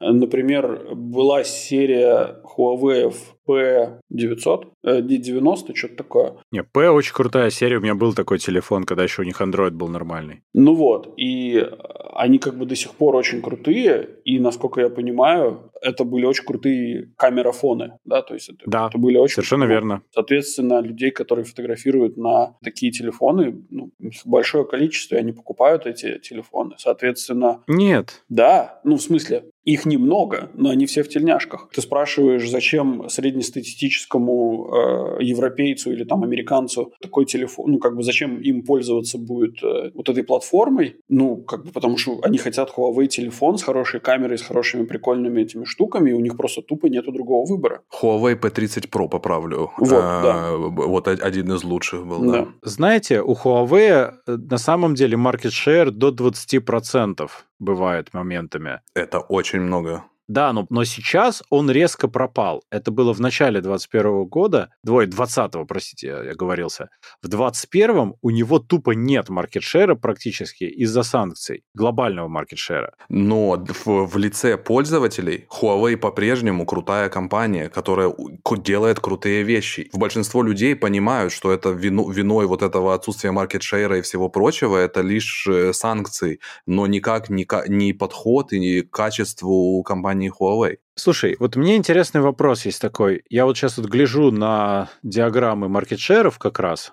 Очень интересные диаграммы. И у нас есть огромное количество производителей, которые делают на андроиде, прям много, и у каждого какой-то кусочек. Есть среди них, несомненно, очень сильно выделяющийся Samsung, угу. и вот у Samsung есть некая группа людей, которые там любят самсунговские устройства и наверняка их покупают, ну, обновляются на них же. Есть, э, ну, топ за свои деньги, и вот эти все хахоньки мы сейчас оставим э, про Xiaomi, но Разве есть, кроме Samsung, с одной стороны, и Apple, с другой стороны, хоть еще одна компания, у которой есть реально ну, условно говоря, преданные пользователи. Потому что у Apple понятно все, правильно? К Apple тут вопросов нет, потому что это своя экосистема, ты если ей пользуешься, ну, ты там и сидишь. Samsung, тебе это нравится, но в остальном я наблюдаю, может, я ошибаюсь, конечно, что в рамках Android никто очень сильно много внимания бренду уже давно не уделяет, а скорее смотрят, какое устройство тебе больше сейчас нравится и какое сейчас круче. И вписывается в бюджет. Да-да, конечно. И так или иначе ты там на выходе получишь ту или иную версию андроида, и тебе примерно фиолетово, если тебя само устройство годится, как бы, нет? Или я ошибаюсь? Ну, в целом, конечно, ты не ошибаешься, но есть именитые названия, на которые ну, ты Samsung, будешь смотреть. Вот, Нет, да. подожди, я даже не про Samsung говорю, я говорю про Xiaomi, я говорю про, про Huawei, я говорю про, там, не знаю, Oppo. Ну, Oppo, наверное, ну, не да. не очень сильно наслышаны. Ну, по Vivo, все вот да. эти, э, весь холдинг Но большой, это да. как минимум те бренды, от которых ты не ожидаешь прям полного трэша. Вот. И ты приходишь в магазин, и ты в первую очередь смотришь на эти, ну, там, условные телефоны, которые вписываются в твой бюджет. Но между ними ты и выбираешь потом. То есть ты, условно говоря, можешь выбрать с равным успехом Oppo, там, Vivo, Xiaomi или Samsung, угу. исходя уже дальше из каких-то своих предпочтений. Или Huawei. Ну, хорошо. Не, Дим, ну ты ж смотри, ты представь себе ситуацию, что на андроиде останутся Samsung и, не знаю, Samsung и сам, собственно, Google останется на андроиде. И все. Ты приходишь в магазин, и у тебя там есть вот эти Xiaomi, которые, которые на Huawei, вот это, как он называется, Harmony OS, на, там, не знаю, Oppo, на Harmony OS, OnePlus на Harmony OS. Что ты прекратишь покупать эти устройства просто потому, что они на Harmony OS? Нет. Не, нет. Если столько устройств будет на Harmony OS, я согласен с тем, что, конечно, просто-напросто эта экосистема ну, будет э, развиваться. Это понятно. Потому что не может такое количество телефонов быть нишевыми. Если их, в них будут вливаться с разных сторон бабки, то они превратятся тоже в некую более масштабную историю. Тут я согласен. Теперь смотри другую историю, да, то есть Google говорит, что мы лицензируем наше приложение, ну, типа, эм, ваши телефоны под наше, этот самый, за определенную мзду, вот. И у нас есть свой Google Play Store, в котором находится, собственно, приложение. Google App Store, Google Play Store, whatever. А Huawei скажет, окей, а на нашем Harmony OS, короче, вы, если хотите выкатить приложение на полтора миллиарда, замечу, людей... Потенциальных жи... пользователей. Да, жителей Китая, плюс дополнительных еще каких-то людей, то мы там, скажем, берем не 30%, как, например, вот эти вот э, проклятые капиталисты, а вот мы по социалистическим законам возьмем всего лишь 10. Ага. Ну, ты, ну ты, да. ты понимаешь, да, что как бы это очень сильно пошатнет Нет, позиции. они могут э, Сто процентов они могут на себя тащить, если они будут этим заниматься, безусловно. Ну так а зачем им выходить на глобальный рынок, если они не будут этим заниматься? Конечно, не будут. Ну да, наверное. Скажем так, нам как потребителям и пользователям э, появление еще одного стора – это только на руку, потому что это в конечном итоге появляется конкурент, э, появляются там между собой B2B какие-то терки, которые, в которых в итоге выигрывает конечный потребитель, потому что они там воюют между собой, эти все ребята, а пользователю достается право выбора и повышенное качество, наверное, в итоге, как результат, скорее всего. Может быть, может быть. Ну, в общем, я на самом деле считаю, что это неплохой ход, и это неплохой, ну да, это типа с одной стороны показать, что смотрите, мы все еще живые, и вам, возможно, будет все еще интересно в нас вкладывать деньги. Ну и смотри, это же еще не факт, что у них все получится, да? То, что они выходят на рынок, они могут точно так же спустя год понять, что это был фейл, у них не получилось, э, инвестиция закрыта, продлеваться не будет. Ну да. Всем спасибо, все были прекрасны, ну, как да. говорил Картман. Ну, конечно. Есть, я вспомнил South Park, это из South Park'а. Это Димон вирус в меня вселился. То ли еще будет. Насчет инвестиций. Давайте про ВК. Давайте про ВК, пока он есть. Там интересная какая-то вся штука происходит. Там, по сути, «Газпром» выкупил ВК. Ну, на самом деле, Сугаз, но... Удивительно. Это «Газпром». Не может быть. У них что, деньги есть? Не, ну, наверное, они наскребли после того, как э, они уже владеют НТВ, ТНТ, Матч ТВ, Пятница и ТВ-3, Авторадио, Эхо Москвы, Централ Партнершип, Премьер. Э, и это только прямое владение. Да. Так что, да. На самом деле, они же выкупили то, что было после того, как трансформировался Mail.ru, то есть это весь этот холдинг, не mm-hmm. только платформу ВКонтакте, естественно. Но там забавная ситуация, потому что в свое время, когда Алишер Усманов покупал долю, речь шла о том, что ой, политические игры, наверное, Дурова выдавить. Ну, Дуров выдавился, с бабками ушел, ему норм, а теперь снова ой-ой-ой, политические игры, Усманов продает долю. Интересно, кто теперь выдавливает Усманова? Из тюбика. Э, я не знаю точно, мне кажется... Тут должны прозвучать обязательные извинения. Мы не хотели сказать. А, так вот, тут надо же помнить, что «Газпром» запускает свой аналог ТикТока же под названием Яппи почему-то. Очень кринжовый пока. Они делают Рутуб снова. И сдается мне, что это все подгребание под одну вот эту вот руку большую, засовывание в одну копилку. Потому что если посмотреть, там очень интересная схема владения получается, кто чем владеет. И, в общем, это прямой путь к тому, чтобы на самом деле опять начать строить теории, что западные сервисы будут блокировать так или иначе. Потому что строится централизованная с государственной долей экосистема внутри страны. Для меня это выглядит только так. Похоже, что. Ну, во всяком случае, у этого точно есть какой-то план. Он достаточно уже, наверное, продуман и прописан где-то, потому что в целом, если так разобраться, все, что делает Газпром Медиа, если мы говорим про медиа-ресурсы, они это все делают достаточно успешно. То есть, если даже посмотреть последнее время на тот же ТНТ, там, Пятница и все вот эти вот э, авторадио тоже, то, как они позиционируются и какой контент они двигают, ну, это достаточно интерес... ну, это интересно, на мой взгляд. То есть это не какая-то вонючая, неинтересная попса, но, скажем так, я до последнего не верю, что они бы все там коллективно сели и типа давайте сделаем русский ТикТок. То есть, ну, я уверен, Но они же что... сделали.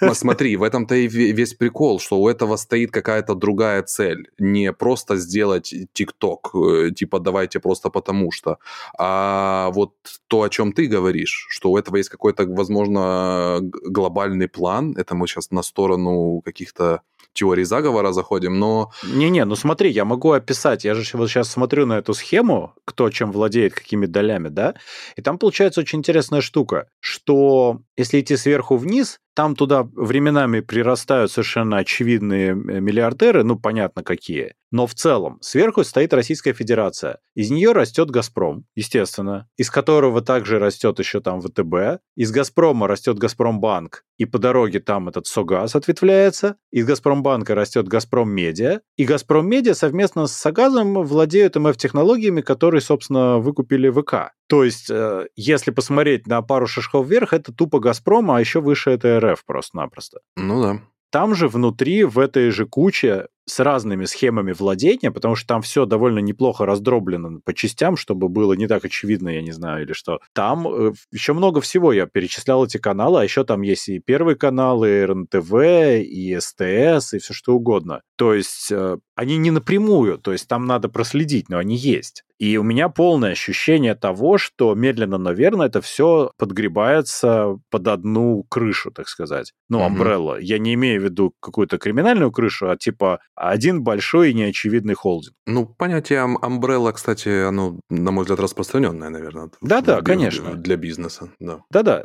Поэтому тут получается, что это все подсовывается туда же. И там же еще рождается вот этот вот несчастный Рутюб снова. Там же вот этот несчастный аналог ТикТока, у которого будет плохая судьба, наверное. Но таким образом и деньги отлично осваиваются, и это находится, понятно, у кого в управлении. А потом можно, в принципе, и закрыть вот этот пусурманский весь контент, потому что у нас есть нормальный православный. Ну, на мой взгляд, это вполне себе правильный ход, потому что кто-то кто то сказал, что кто, кто обладает информацией, тот обладает властью и, и миром. Черчилль? Кто владеет информацией, владеет миром? Черчилль, как обычно. Неизвестные фразы неизвестных людей. Я такое говорил, Юр. Ну, давай дальше. Неизвестные фразы известных людей от Ярослава Табалюка. Это приписывают кому угодно эту фразу, так что... Ну, нормально, в общем. И, ну, как бы для государства... Вообще считается, что Ротшильд официально ну, да. считается. Практически я. Да, как только биткоин подорожает, приходи. Юра, ты э, опять не, не начинай, потому что это все, все, все меня будоражит. Потому что даже если он теперь подорожает, я буду в лучшем случае в минус 10%, если он даже и подорожает. Короче, возвращаемся к теме. Российская Федерация э, в этом смысле идет очень правильным путем, потому что не, не просто кто обладает информацией, а кто ее еще и контролирует. Ну, так тот... Ну, и создает. И создает. И генерит. Да, тот полностью контролирует и ну, обладает властью, обладает миром. В этом смысле для государства это жизненно необходимо обладать э, медийными ресурсами. Чем больше охвата этих медийных ресурсов, тем, собственно, Несомненно, несомненно. Но я же не говорю, что это плохой шаг для этого государства. Я говорю, что это понятный шаг в целом. Да слушай, честно, если так представить, что если твой прогноз рассматривать серьезно, да, про то, что будут отключаться сервисы самые буржуйские, как это, западные сервисы. Бусурманские. Бусурманские, да. Вот. Ну, я не думаю, что это на самом деле так, потому что на русском языке медиа не, ну, общается очень плохо, ну, западное. А русский человек, он привык потреблять контент на, на своем родном. Вот. И, соответственно, внутри России люди будут так или иначе сидеть на сервисах, которые будут контролировать правильные люди и создавать э, контент на правильный контент. Вот. А вне России... Но у тебя не должно быть выбора, понимаешь, в чем дело? Мы, давай, мы не про политику, но мы про свободу информации. И у нас есть такое понятие, как цензура, нет, правда Дима, же? подожди. Если у тебя нет выбора, значит, ты диктатура. Вот. А, ну, насколько я понимаю... Я никого не называл так. Не, подожди. А насколько я понимаю, нынешняя политика Российской Федерации – это сделать все, чтобы тебя не считали диктатурой. Вот. Конечно. И как бы это, ну, в данной ситуации я вижу, что им просто ну, не надо э, делать так, чтобы уходили другие компании. Просто нужно но они для этого делают очень много, не правда ли? Ну да, но это как бы, ну и опять же, это можно сделать разными путями. Можно сказать, что типа, так они сами ушли, мы их как бы не... Им создают невыносимые условия ну, да. работы зачастую, ну, да. да, и все. Их напрямую могут и не запрещать, но и могут создать условия работы, при которых они плюнут и решат, что им проще уйти. Ребят, ну смотрите, а все-таки э, про диктатуру тогда, раз уж на то пошло, почему не, не расценивать диктатурой, например, тот же Google и ютубные сервисы на территории той же России, который показывает контент, который он считает релевантным для России, и почему-то он решает, то тоже фигня. То есть, то есть если со стороны государства посмотреть, то как бы, ну какого хрена, давайте тогда мы будем по-своему, мы, мы хотим по-своему это делать. Так я же ни в кой-кой момент не сказал, что хоть одна корпорация белая и пушистая. Ни в коем разе. Безусловно, нет. Просто ни с одной стороны такого не должно существовать. И, собственно, одна из основ интернета была в том, что информация должна быть доступна. Да. И с этой точки зрения, конечно, создание всех этих сервисов это все замечательно, а концентрирование их под одним зонтиком, это не замечательно. И никакая корпорация не хороша, потому что она, опять же, концентрирует все, исходя из своей политики. Там, потому что любой Google и кто угодно, это то же самое государство, просто формально не имеющее собственной земли. Оно да. децентрализовано географически. А так это такое же самое государство с бюджетом зачастую больше, чем государство. Ну, в любом случае, спонсор нашего сегодняшнего выпуска VPN. Не бойтесь блокировок. Ладно, ладно, никто нам не занес. Шутка. Будьте спокойны. Ну, это так себе. Шутка сквозь слезы, я бы сказал. А мы встревожены. Вы будьте спокойны, а мы встревожены. Да. Ну, мы можем тогда поговорить немножко еще про государство и про то, что не будет, скорее всего, сделки NVIDIA и ARM, потому что включилось в дело США, и FTC подали в суд иск о блокировке сделки. По-моему, ты говорил уже о том, что это произойдет, и видишь, таки накаркал, как говорится. Ну, может быть, да. Ну, тут понятно, но печально. Печально потому, что это все вот так долго и так много стран, и такой вот странный контроль этого всего. Потому что, с одной стороны, я понимаю, что ARM хорошо, что они существуют сами по себе, ну, в рамках там софтбанка как инвестиционной компании, но тем не менее. Потому что на основании их разработок существует сейчас огромное количество всего в мире. С другой стороны, я, честно говоря, понимаю, что если бы Nvidia их купила, то это было бы плохо, потому что Nvidia существует на нескольких рынках, включая и ARM-продукцию, и сетевую продукцию и так далее. И вряд ли они бы не создали для конкурентов хоть сколько-то плохих условий, потому что все-таки, ну, конкуренция, она такая такая. С другой стороны, вот эти вот государства, которые по очереди пытаются это все заблокировать, это выглядит очень странно. Ну, в плане, если вы не хотите, чтобы они это делали, ну, заблокируйте это сразу, и все, и успокойтесь. А тут и в Британии началось, и в США началось. Они все никак не телятся. Они только вот пытаются исследовать и разбираться. Признайте это, ну, будущей монополией, запретите и все. Наверное. Я, я не пойму, что они так долго-то. Ну, потому что у каждого процесса есть своя процедура, которая в государствах, особенно достаточно крупных и урегулированных, таких как США, таких как Великобритания, любой процесс занимает ну, достаточно долгое время, пока его там рассмотрят, пока к нему какой-то там применится какое-то право и так далее. Плюс ты же не забываешь, что это же не такой простой вопрос. То есть его можно рассматривать с разных сторон. Там, например, одно это типа, окей, а что-то... Во-первых, да, не забываем, не забывай, что все вот эти люди, которые должны это все обсуждать, как мы в прошлом выпуске говорили, это люди такие сильно старше 40, да, и они такие типа, а что такое ARM? ARM это что, рука? Это что, NVIDIA покупает руку? Типа, да, ну... Про руку у нас сегодня будет интересная новость. Да, кстати. Нет, ты прав, да, ты прав. Но, с другой стороны, может быть, еще дело в том, что на самом деле есть вот все эти антимонопольные законодательства и все, но они зачастую не очень хорошо адаптированы под современный мир и под технологические компании. И для того, чтобы понять, что получится и попадает ли оно под эти законы, нужно довольно большие исследования и аналитику провести, анализ. Ну да, да, да. И, соответственно, отсюда и продолжительность времени, затраченная на это, на все и так далее. Ну, по итогу, в общем, не будет явно этой сделки, теперь уже понятно. И будем мы жить дальше в более счастливом мире, где ARM все-таки существует сам по себе. Потому что я вначале не видел в этом ничего плохого, а потом я представил на самом деле, что будет, и я понял, что, наверное, все-таки, да, не стоит, конечно. Ну, плюс, опять же, делать. я думаю, что там слишком много заинтересованных людей в том, чтобы ARM остался в свободном пространстве. Ну, как минимум, не под крылом какой-то такой Но компании. в том-то и дело. И я думаю, что там слишком, слишком много очень крупных игроков, не будем вспоминать яблочную компанию, которые просто офигели и сказали, не, ребята, как-то, ну, это как-то вообще не камильфо совершенно.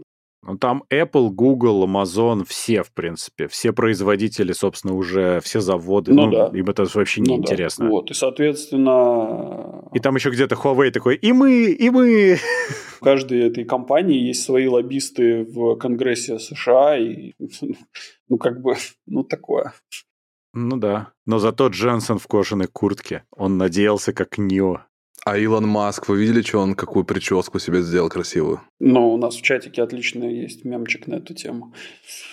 Он кого на кого-то похож, я не могу вспомнить на кого. Зорг, ну На кого он похож? Да, притом на какую-то бабку, только не могу вспомнить, как, с, как, с какого она фильма, и почему она у меня, почему она в голове, или это просто бабка, которую я помню в жизни у себя в детстве какую-то, то есть, ну... Я же говорю, ну, Жан-Баптист Эммануэль Зорг. Слушайте, вопрос. На квадроциклах катаетесь? Катались когда-то? Я катался, да. Да, да. И Только как? чуть-чуть совсем. Понравилось? Ну, прикольно было. Только горячо коленком, а так вообще хорошо. Да, подожди, у тебя от жидкости тебе так страшно было, что у тебя горячо коленком было? Не, она охлаждала. Там сам квадроцикл какой-то был такой, что там грелись бачка у него.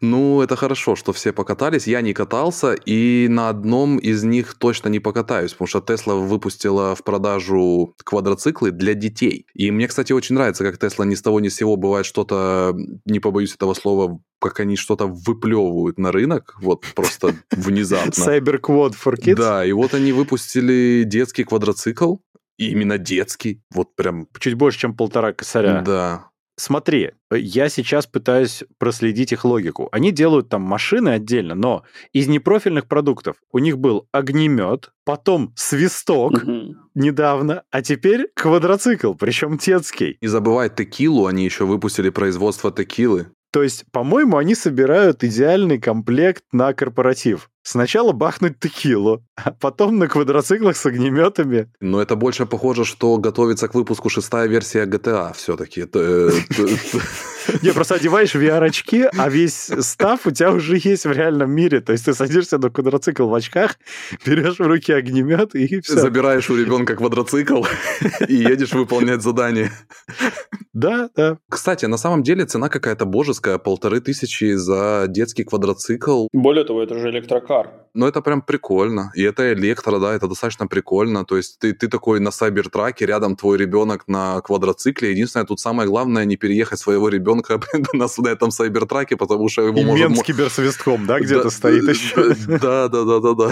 И вы все едете пить текилу. Слушай, ну да. Не, очень клевая штука на самом деле. Единственное, мне понятна их вообще линейка. То есть они же же обычный Cyberquad они же выпускают. Вот. То есть э, вся семья может спокойно ездить. Э, и для детей весело, и, и взрослым весело. А, стоп, есть полноценная да, версия есть, этого. Cyberquad? А, так да? она больше того, она же еще в Cybertruck, она въезжает, ну, типа, наверх, ну, типа, помещается в... Бэтмобиль. Помещается, в, ну, как бы, и там заряжается прямо от Cybertruck. Ого, я что-то пропустил эту серию сериала, непонятно. Так а когда он там это... Он же на презентации, собственно, Cybertruck показал, как это будет выглядеть. Да-да-да, они сделали этот ATV, который там должен заезжать в Кибертрак. Все очень круто, лишь бы только Кибертрак не делать, все что угодно. Ну да. Да. За любую соломинку цепляются. Так слушайте, про руку-то. Люди, наверное, сидят и думают, что это было про руку все-таки. Мы приблизились к новости дна. Там рукой постучали. Да, и одна из этих новостей дна говорит нам о том, что мужчина в Италии попытался уклониться от вакцины от ковида с помощью фальшивой руки. Ну, по-моему, это гениально. Ну, то есть он просто пришел с фальшивой рукой. Надеюсь, что врач не допетрит, куда он тыкает, или что? Интересно, она была пластиковая, либо это такая какая-то... Зачем я об этом представляю? Но все-таки это интересно, это очень забавная история. То есть на что надеялся мужик? И как сильно нужно не хотеть было сделать вакцину, чтобы прям... Ну, а, а если она пластиковая, то есть эта вакцина туда бы заливалась, и она бы куда-то выливалась, соответственно. То есть, ну, она бы не могла впитать в себя эту... Боже, какой бред. Ну, я так скажу. Зачем? Это... Не, ну слушай, во-первых, э, продается же полно всяких разных не протезов, а используется для грима на накладные руки, типа. Не, да. не накладная рука, а как этот, э, как бы накладывается на твою живую руку, накладывается кожа, как, как живая. Ну да, для того, чтобы тебя увеличить, там, mm. либо вот для эффектов э, на, на съемке, там, с лицами точно так же же делают. Легко могли бы сделать, я думаю, что там половину бы никто не, не заметил бы ничего. Вот, тем более... Здесь настолько... прикол в том, что Италия собирается вводить серьезные ограничения против невакцинированных, и он решил на последний свисток успеть получить. Но это хотя бы более изобретательно, чем покупать QR-код. Да, в Греции. А, не, подожди, это не в Греции, это ж в Подмосковье, да, тоже. Угу. В Греции там врачей судят за то, что они это вместо фальшивой э, вакцины да, вкалывали да. настоящую вакцину. Там как раз такие врачи, что вкололи бы с удовольствием, еще и попросили ногу бы фальшивую, чтобы туда вколоть. Не, ну это же офигенно, там это же классный кейс, потому что формально они обманули клиентов. Да, да. Помните этот самый замечательный фильмец «Красная жара»? Да. С великим Арни Железным, где он там играет русского советского полицейского милиционера, который приезжает в Штаты там раскрывать э, русскую мафию. И там момент такой был. Это вообще, почему я этот фильм вспомнил? Потому что мне очень нравится подборка м, фотожаб. Была такая старая подборка, я вот так настолько старый человек, э, где, собственно... И слово такое было. Да, где, собственно, вот эта вот сцена, когда он заходит в, в ресторан, где, где сидят русские мафиози, и что-то там им пытается предъявить, э, и потом от, отрывает у чувака ногу и высыпает из нее кокаин. И такой, кокаину! Вот на это вот дело, короче, была отличнейшая фотожаба. Ну, там просто много-много-много разных этих самых мемчиков на одну и ту же тему с, одни, с одними и теми же приколами. И там, значит, первая фотография, типа он такой, ну, этот Арни, значит, улыбается. Мафиоза спрашивает, что ты улыбишься? Он такой берет эту ногу, такой достает, такой, хотите ногу? Да-да. А здесь Pfizer вакцину? Да, Pfizer вакцину. Но это все прекрасно. Я считаю, что это отличная попытка. Я даже не знаю, на что чувак рассчитывал.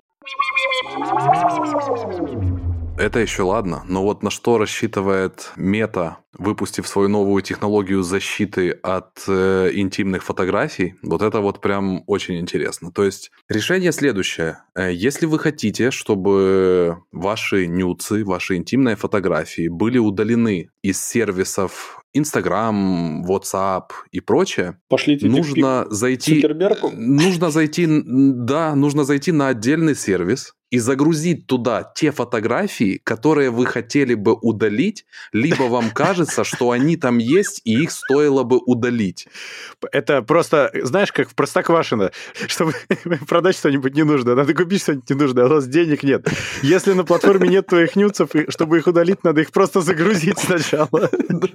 Да, э, это, ну, скажем так, я когда прочитал эту новость, я был уверен, типа, фейк. Я захожу, а есть такая новость и на других уважаемых уважаемых ресурсах. И я ничего не путаю, то есть это не проблема перевода, это не проблема понимания. Не, ну это типа обучить нейросетку на твоих дикпиках, э, что потом, если кто-то их злонамеренно загрузит, чтобы она их распознавала, да? И тебя тегала сама. Наверное, на это уклон как бы. Но не, я, ну я, чест... в этом задумка, конечно, чтобы на них обучить, что вот это бяка, вот это надо удалять.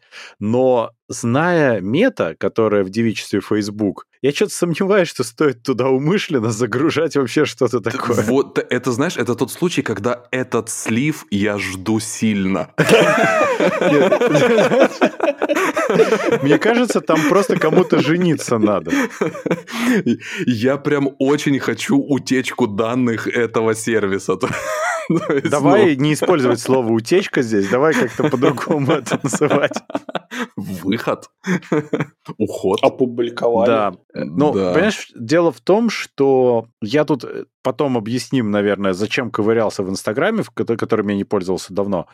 И я обнаружил, что мета тихо, спокойно, незаметно выкатили свой так называемый аккаунт Central или аккаунт Hub, я не помню, как называется уже, где ты видишь все свои аккаунты на сервисах меты, то есть Facebook, Instagram, вот это все, и ты видишь, что с чем слинковано, и, в общем-то, есть некая центральная штука. Причем она глючная страшно, как оказалось. То есть она работает, но она работает ужасно. Угу мне просто страшно. То есть они это все сливают вместе, потом ты туда загружаешь свои нюцы, а потом это все победно утекает э, сразу все. Да. Прям очень персонализировано. То есть ты потом даже не просто рандомно будешь фоточки листать, смотреть, а ты, я думаю, сможешь найти контакты, номер телефона, как бы написать туда «Здрасте». Комплимент сказать. Да, «Здрасте, я с вами знаком уже практически». Как бы мы уже... Можно как-то развидеть, пожалуйста. Да, либо развидеть, а либо наоборот... Тиндер придумывают, просто расширяют функционал Тиндера, на мой взгляд. Так у них есть знакомство, по-моему, нет? Это же туда пойдет. Подожди, мне даже интересно, сейчас было же. Кстати, пока ты ищешь про Тиндер. Тиндер э, выкатывает свою метавселенную вот в течение года. А вы знали, что метавселенная Тиндера должна быть очень грустным местом? А вы знали, что есть Facebook дейтинг действительно?